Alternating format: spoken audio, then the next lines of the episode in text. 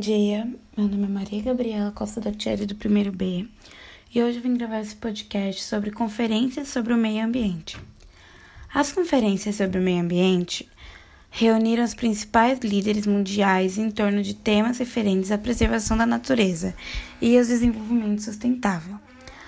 Com o avanço do conhecimento científico e das técnicas de estudo sobre o meio natural, ampliaram-se os alardes, sobretudo após a Segunda Guerra Mundial, a respeito dos impactos gerados pelas atividades humanas sobre o meio natural.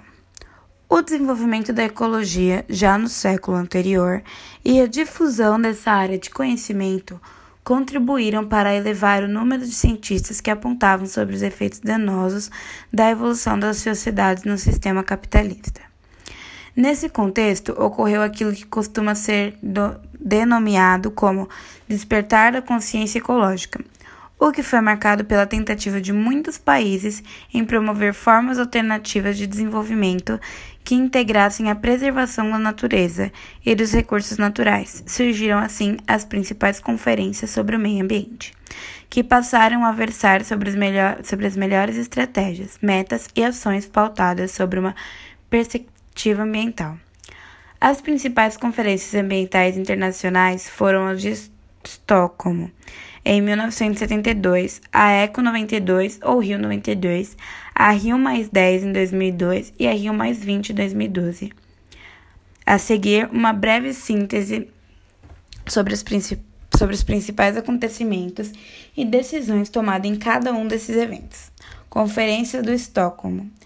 Sob a organização da ONU, no ano de 1972, na cidade sueca, que deu o nome ao evento, um total de representantes de 113 países e 250 organizações ambientais, reuniu-se para debater as principais questões e temas polêmicos referentes ao meio ambiente. A Conferência de Estocolmo, cujo nome oficial foi Conferência das Nações Unidas sobre o Meio Ambiente Humano. Teve como principal resultado uma declaração final oficial, no qual designava a premissa de que as gerações futuras e a população mundial teriam o direito incontornável de viver em um ambiente com saúde e sem degradações. Eco 92 realizada no Rio de Janeiro em 1992 e por isso também chamada de Rio 92, a Conferência das Nações Unidas sobre o Ambiente e o Desenvolvimento, ou ainda Cúpula da Terra, foi considerado um dos principais marcos da questão ambiental em termos de política internacional ao longo da história, com uma ampla cobertura midiática e a presença de representantes de 1.702 países e centenas de organizações ambientais.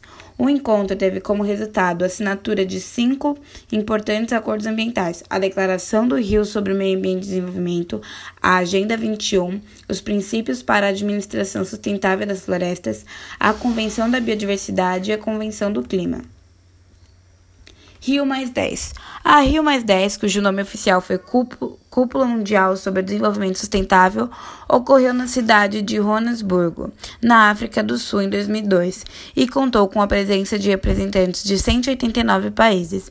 Os principais pontos dessa cúpula foram a afirmação de questão de desenvolvimento sustentável, com base no uso e conservação dos recursos naturais, renováveis e reafirmação dos objetos de desenvolvimento do milênio, proclamados dois anos antes da ONU. Rio mais 20. Novamente, com realização na cidade do Rio de Janeiro, dessa vez no ano de 2012, Rio Mais 20, ou Conferência da ONU sobre os Desenvolvimentos Sustentáveis, reuniu um total de 1903, 193 representantes de países e uma das maiores coberturas jornalísticas mundiais de toda a história, sendo acompanhada dia a dia em todo o planeta.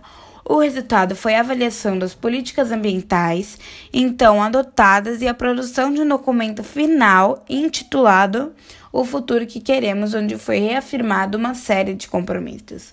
No entanto, novamente as críticas aparecem, sendo essas principalmente direcionadas à falta de clareza, objetividade e ao não estabelecimento de metas concretas para que os países reduzam a emissão que poluentes preservam e reconstituem suas áreas naturais.